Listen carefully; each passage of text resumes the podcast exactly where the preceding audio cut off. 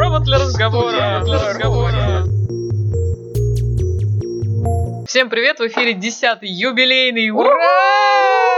Подкаст Мы э, совсем большие. «Провод для разговора», который мы ведем в Департаменте информационной технологии. Кстати, вы можете нам присылать тортики со свечками. Мы только рады. А еще будем очень рады, если вы нарисуете нам, наконец, прикольную какую-нибудь картинку, которая бы иллюстрировала наш подкаст. Мы поняли, что мы страдаем без нее сейчас. Потому что очень скучно везде размещать просто вместо Логотип. обложки наш логотип. И мы поняли, что мы теперь такие большие, мы доросли до собственной креативной обложки. Что если у вас есть идеи, приходите к нам в ВКонтакте или В в Фейсбуке. Facebook, да, Ну, или, или в даже в Твиттере. Твиттер, да, или в Инстаграм. Директы нам шлите. директы, А лучшую да. картинку мы как-нибудь наградим. Чем-нибудь. Да, у нас есть много всего интересного, Тортиком чем вас можем поделимся. наградить. Только не просите, пожалуйста, доступ к видео Мусру, мы об этом еще поговорим Отдельно, сегодня да. отдельно. Да. Кстати, ведем мы сегодня все втроем. Да-да-да. Да, Данила, Наталья, Елена, все в сборе. Ну и, конечно, мы не могли не вставить свое слово по поводу старта продаж Apple Watch в России. Хотя мы, конечно же, не отдаем предпочтение никаким отдельным конкретным брендам. Все уже купили, да, ведь? Я не планирую, вы планируете? Я нет, я не, не понимаю какой-то Очень смысловой- дорого. У меня это будут уже третьи, наверное, на руку, просто не поместится. Только поэтому я их не И куплю. все А золотые. ты на, на- ты на ногу, на ногу Под можешь таксилит. вешать. А на ногах у меня на каждой тоже по фитнес-трекеру. И на самом деле еще браслет, отслеживающий твои передвижения. Да, и в связи с этим мы сегодня позвали, э, ну даже не в гости, это будет э, постоянная рубрика, мы назовем ее как? Постоянная рубрика. Да, это будет единственная постоянная рубрика, поэтому мы ее так постоянная, Постоянная рубрика. рубрика. В ней будет участвовать Алексей Чукарин, руководитель нашего исследовательского направления, аналитического подразделения ДИТ, который делает прекрасные исследования, о которых мы уже много раз говорили, а еще И и, Сомов у нас поговорим. был в гостях, кстати. Да, тоже был в одном из первых да. Вот. И он расскажет, почему он считает такие устройства тупиковой ветвью Технической эволюции. эволюции, да. Послушаем его. Смысл происходящего. Маркетологи уважаемых компаний нашли новую нишу, в которой можно что-нибудь подзаработать. Но не до конца додумали, вот на мой взгляд, технологии. Вот у вас такое там суперустройство, которое меряет пульс, считает ваши калории, вместе с вами считает там шаги, да еще и уведомления Твиттера выводит. Но с точки зрения имеющихся технологических решений, на мой взгляд, часы, которые работают меньше суток их постоянно надо подзаряжать, ну это как-то глупо. Зачем мне такие часы? Если говорить о инноваторах, которые любят там все супер новые гаджеты, да, конечно, это супер популярная штука. И пока функциональный потенциал не реализован даже близко. В Москве будут расходиться. В Москве есть же главное правило, хороший понт дороже денег. Но сейчас мне это напоминает историю про пейджеры. Был такой вот момент, когда тупиковая ветвь развития мобильной связи пейджинговой была. И были целые пейджинговые компании. Вот. А сейчас, пожалуйста, отправляй себе смс звони и делай все, что хочешь. Ну вот, вот с этими часами у меня реально ощущение ровно такого же вот тупика. Что-то придумали, сейчас поиграют сюда, надоест, и оно отомрет, ну просто по причине того, что идея короткая.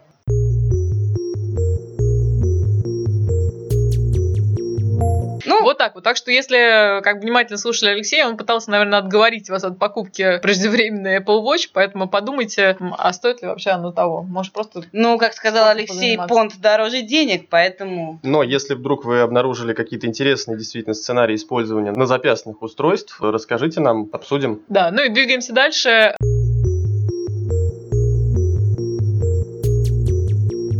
Из э, курьезов э, нашей работы мы любим рассказать о внутренней кухне. На той неделе появился, скажем так, персонаж в социальных Странный. сетях, который стал нашим э, сотруднику предлагать купить, в общем-то, всякие разные скандальные видео с городской системой видеонаблюдения. Вот, чем очень нас обрадовало, потому что наши сотрудники оказались довольно бдительными Стойкими. и стойкими, да. К искушениям. Но главное, почему они бдительные и стойкие, это потому что они прекрасно знают, что любое обращение к камерам в нашей системе оставляет следы. Это значит, что мы можем, естественно, поднять логи и посмотреть, кто и когда конкретно обращался к какой камере, поэтому а, никто не останется незамеченным. Если вот нас коллеги еще из других ведомств слушают, у которых тоже есть доступ, Ай-яй-яй. предостеречь. Вот, и в том числе от мошенников, которые запросы присылают вам. Обязательно обращайтесь к руководству и не ведитесь на такое. А мы еще раз напоминаем, что доступ э, к системе видеонаблюдения, в частности к архиву, имеют только правоохранительные органы для того, чтобы лучше раскрывать преступления быстрее. Хотя, кстати, различные всякие способы доступа горожан рассматриваются. Ну, мы уже рассказывали о том, что мы сейчас тестируем систему видеомусру, которая дает доступ э, к некоторым камерам городской системы видеонаблюдения, не ко всем. Но здесь, конечно же, нужен инвестор, потому что сейчас наши аппаратные мощности на такое количество пользователей не рассчитаны. Сейчас у нас в системе а, несколько десятков тысяч а, пользователей работает, вот, и к миллионам мы пока, наверное, не готовы. Поэтому ждем с нетерпением инвестора, который готов а, серверную часть и оплату трафика взять на себя, и тогда уже можно можно будет действительно говорить о различных вариантах использования. В том числе, например, обсуждается возможность создания на базе городской системы видеонаблюдения системы онлайн-вещания, похожей на Меркат или Перископ, который сейчас вот есть у компании Twitter. Вот, то есть это система, которая позволяет вам, собственно, устройство ввести трансляцию, которая будет сохраняться в городской системе видеонаблюдения, соответственно, будет доступна тем же самым правоохранителям или ЖКХ. То есть, по сути, это развитие системы такого народного контроля. Например... Можно ее назвать «Помоги участковому».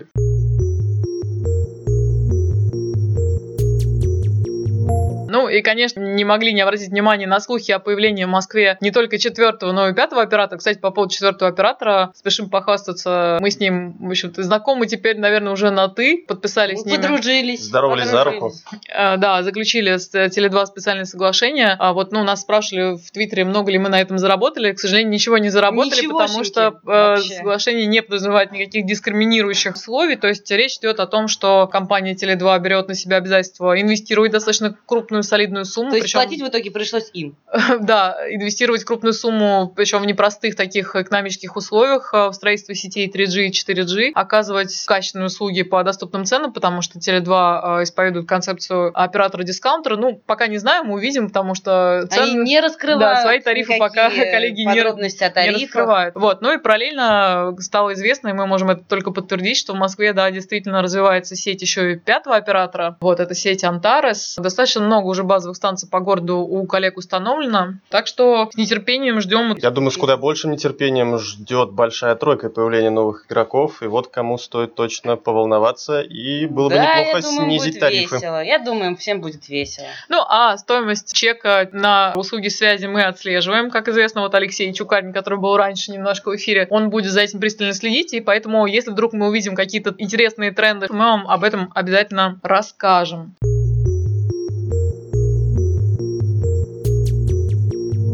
Переходим, наверное, к приятной части, к развлекательной к части. интересной, самой, самой интересной части нашего и красивой. подкаста. Да, и красивой. На портале «Узнай Москву», о котором мы тоже уже не раз говорили и вспоминали, запустили спецпроект, которого невозможно оторваться, пока не... Не прощелкаешь его не весь. прощелкаешь весь, да. Это такое виртуальное путешествие по трем значимым достопримечательностям. Исторический музей, Останкинская башня и моя самая любимая станция метро Площадь Революции. Вот там рассказывают, зачем труд собаку, и если главное, откуда, эти вот, крысы. от, откуда все вот эти вот опилки берутся? Обращали внимание, вот которые бесконечно И зачем, да, кстати, опилки? да, откуда они взялись. И обо всем об этом мы сегодня решили поговорить с руководителем проекта «Узнай Москву» Сергеем Шакрылом в нашей специальной рубрике «Дорогой гость».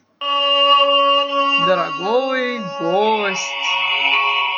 И сегодня у нас в гостях руководитель проекта «Узнай Москву» Сергей Шакрыл. Привет, Сергей. Привет. Хотели с тобой поговорить об очень интересном спецпроекте, который вы запустили на днях вместе со студией Артемия Лебедева, который для нас уже, кстати, делает, по-моему, второй да, подряд проект. До этого ребята помогали перезапуститься нашему страшноватому, как говорили пользователи Атласу. Вот, теперь он стал гораздо наряднее. Можете зайти, кстати, заодно посмотреть и оценить. Но, Но мы не про это. Да, мы не про это. Проект новый, наверное, даже будет э, пользователям гораздо интереснее. Речь идет о том, что дизайнеры оживили обсудили такую неизвестную историю трех э, знаковых э, московских объектов. Это Останкинская башня, станция метро Площадь Революции и исторический музей. Сергей, расскажи, а почему, собственно, эти три объекта отобрали? Почему они? Ну, то есть в Москве очень много вроде достопримечательностей, и узнаем Москву, очень много разных зданий описано. Выбрали их по достаточно простому принципу. Они э, именно отражают как-то, ну, такие символы Москвы. То есть Останкинская телебашня. Ну, не очевидные такие символы. Скорее, символ для самих москвичей, наверное, да? Конечно, но у нас в первую очередь там ресурс, он именно для самих москвичей. Останкинская телебашня и там, московское метро – это конкретно символы нашего города. Исторический музей – это уже симбиоз как э, городской культуры. Симбиоз так... Красной площади.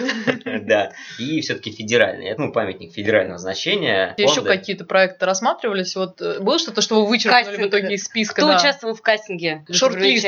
Озвучь нам, пожалуйста. Шорт-листы были другие здания, на самом деле, которые также хотели описать. Думали и про Большой театр, и про МГУ Ломоносова. Но получилось, что эти э, здания уже присутствовали в каких-то других дизайнерских проектах. Не хотелось повторяться. По представленным объектам трем, которые в итоге вышли, по ним достаточно много разных фактов из разных областей э, жизни. Есть и там, не знаю, спортивные факты, факты, связанные с Великой Отечественной войной, факты просто связанные с э, времяпрепровождения жителей в городе. А, собственно, обычный человек, расскажи, как он может принять участие вот в проекте «Узнаем Москву, что ему нужно для этого сделать? Обычному человеку ничего не надо, надо просто иметь багаж знаний, а, зарегистрироваться на портале, нажать там кнопочку Воять. «Добавить дом» или «Добавить памятник» и да, воять, писать тексты, э, искать фотографии, может быть, в архивах. Но быть, обязательно, ещё чтобы эта история была связана с историей твоей семьи, или это может быть просто дом, в котором ты живешь, или что нужно вообще от человека, чтобы это было интересно? Вот какой-то рецепт создания уникальной и интересной статьи для «Узнай Москву», чтобы это не было похоже на Википедию, потому что Википедию как бы никто не отменял. А чем мы отличаемся в подаче информации или... Отличаемся интересными фактами, которые э, в некоторых домах или учреждениях могут быть известны только тем, кто там жил, либо тем, кто связан. А может быть, там жил какой-то известный человек, и он, не знаю, ходил в халате и тапочках э, каждое утро выбрасывать э, Пивную. мусор. Да, либо, ну нет, не пивную.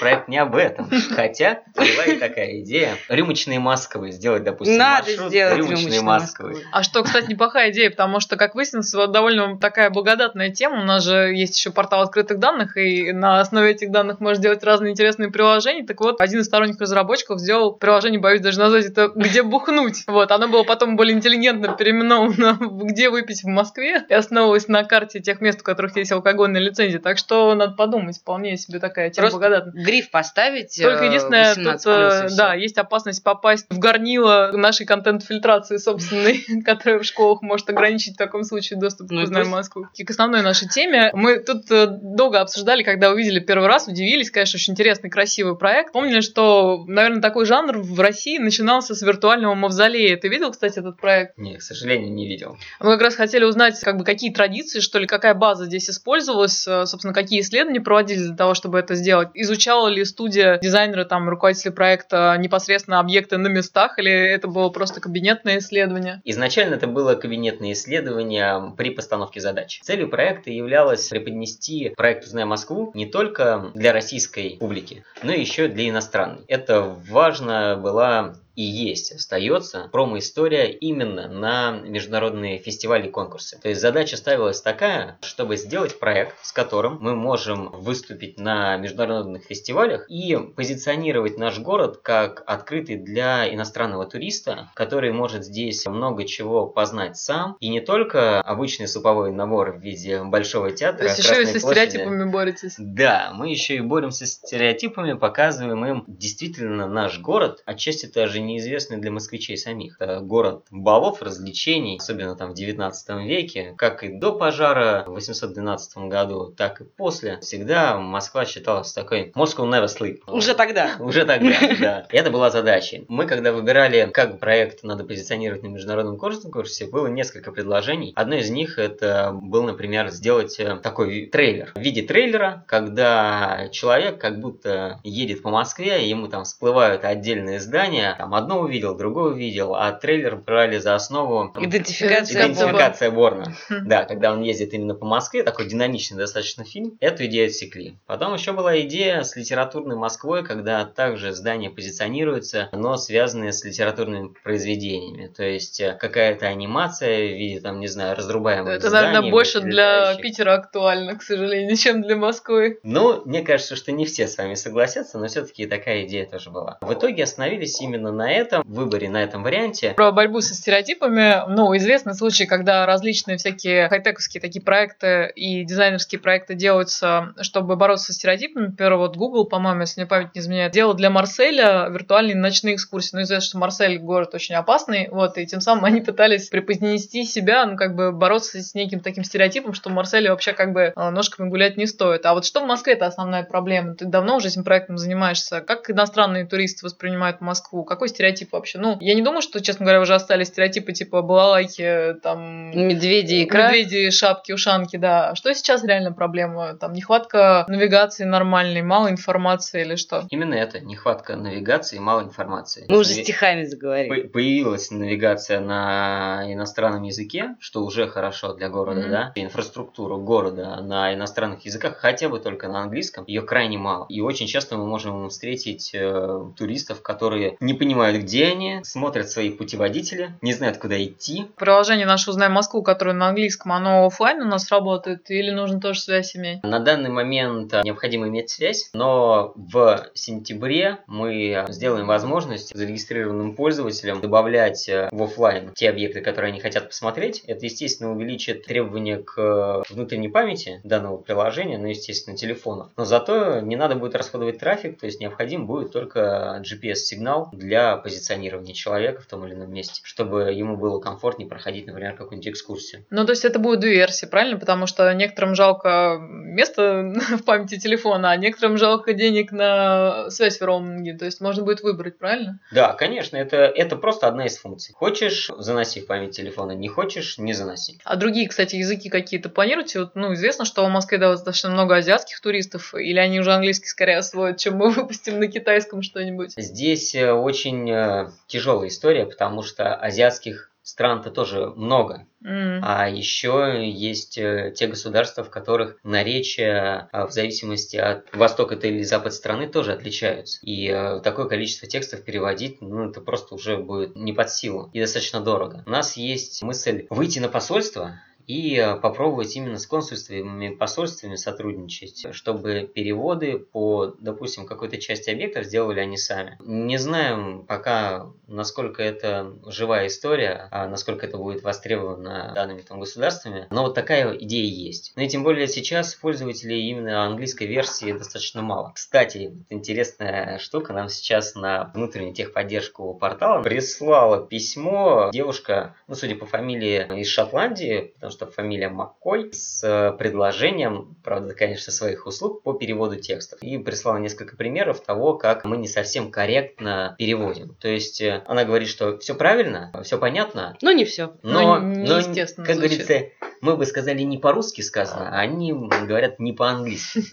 Да, хотя тоже очень скрупулезно подходили к переводам. Но вот носители языка, естественно, знают больше. А вот, кстати, к слову о новых партнерах потенциальных. Знаем, что недавно и Русская Православная Церковь заинтересовалась тоже проектом. Такая довольно, скажем так, консервативная да, часть сообщества. Вот, тем не менее, они тоже как бы нас уже признают. Кстати, пускают они э, наши таблички на свои издания. Все-таки это тоже в большинстве своем памятники архитектуры. Как с ними планируется дальше работать? В плане табличек на памятниках, РПЦ, На церквях именно. РПЦ, большое спасибо. Я не могу вспомнить ни одной проблемы. Единственные проблемы это когда служители церкви просят, чтобы об этом знал настоятель храма, но разрешают вешать, и мы стараемся вешать так, чтобы не портился фасад. В основном на церквях таблички мы вешаем не на самом здании, На а на заборе. Мгм. Вот, то есть вообще никак не портится объект архитектурный. Либо, вот как здесь у нас на Новой Басманной, у них есть специальный стенд. Табличка повешена именно внутри этого стенда. Сейчас большие проблемы у нас с посольствами, но вроде они стали идти нам навстречу. То есть они будут сами описывать свои здания, правильно? А нет, здание посольства мы уже описали, потому что в основном они все сидят в памятниках архитектуры. Мгм. Особенно Они- французская уж больно красивая, да, такой Да. Аляриус. Но мало на каких посольствах, может быть, даже сейчас и ни на одном А, нельзя размещать пока. Да. Ну, это типа территория иностранного государства? Как? Да, и сейчас вот, например, э, есть специальный отдел в Департаменте культурного наследия, который именно работает с посольствами. Твоим ощущением, на каком посольстве на первом может появиться, какое самое дружественное нам оказалось? Беларусь. Ну вот нам вроде как согласовали на посольство Мали и Габона. Как планируете развивать именно вот это направление виртуальных экскурсий? А была вроде идея делать на электронном атласе, да, а он как бы позволяет перемещаться между панорамами, может быть, можно было бы часть маршрутов добавлять туда. Есть такая идея? На самом деле у нас э, модуль с панорамами, он у нас встроен в э, портал «Узнай Москву». Несколько экскурсий, а точнее 5, у нас переведены в виртуальную плоскость. Сейчас у нас есть возможность перевести и все остальные, просто на это нужны руки и время. Переводить это на электронный атлас э, пока э, нет смысла, потому что это отчасти будет дублирование работ. Мы обязательно там разместим все те наши объекты, которые есть, все сервисы интеграции у нас готовы, просто время ждем, с новым релизом мы это сделаем. Так, все равно портал, он все-таки удобней для представления информации. Ну, кстати, про витрины, а вот э, сторонние какие-то сервисы, ну, в Москве достаточно много, на самом деле, всяких навигационных, да, проектов, да, и коммерческих, и некоммерческих. Вот они интересовались нашей инфраструктурой или нашими статьями, кто-то использует уже наши какие-то наработки. Расскажи про это направление. У нас сейчас есть э, два достаточно крупных партнера, которым мы по API так же, как и в наше мобильное приложение, предоставляем данные об объектах а, «Узнай Москву», вообще о любых, о всех тех, которые у нас есть в базе данных. Это Яндекс Прогулки и это Easy Travel. А Яндекс Прогулки сейчас, правда, только на iOS. Вот Easy Travel есть на обеих больших платформах, и они еще на мультиязычны. У них очень много экскурсий от нас. Все позиционируются как проект «Узнай Москву», экскурсия проекта «Узнай Москву», а на Яндекс Прогулках просто при приближении какому-то объекту, описание которого есть на нашем портале, они выводят ссылку на описание и попадают на адаптивную версию нашего портала с текстом про данный объект. Кстати, наверное, завершаю, последний вопрос такой для наших хардкор слушателей. На чем реализована вот эта красивая история? Какие технологии там использованы? Ну, понятно, что это, наверное, сейчас вот идет просто такая война браузеров. Все активно мочат э, флешовые технологии. Что там использовалось? Там использовался HTML и Java.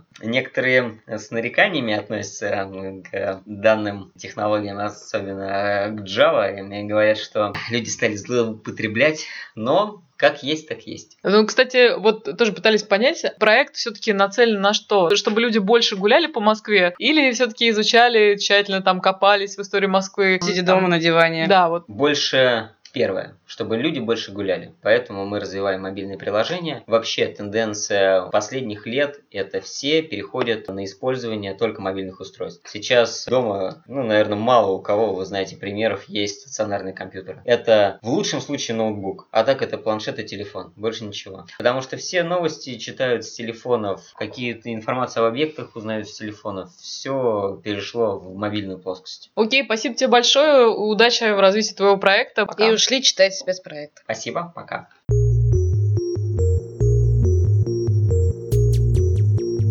Ну, это все, что мы вам имели рассказать в этом выпуске. Достаточно много всего, тем более, что он юбилейный. супер юбилейным и объемным. Да, напомним, что слушать нас можно на SoundCloud, ВКонтакте, э, в iTunes. Подписывайтесь на RSS. Шерим ссылки везде, где только можно. Ну, у нас сегодня праздник, мы пошли праздновать. Всем счастливо. Пока. Пока. Провод для разговора. Для разговора.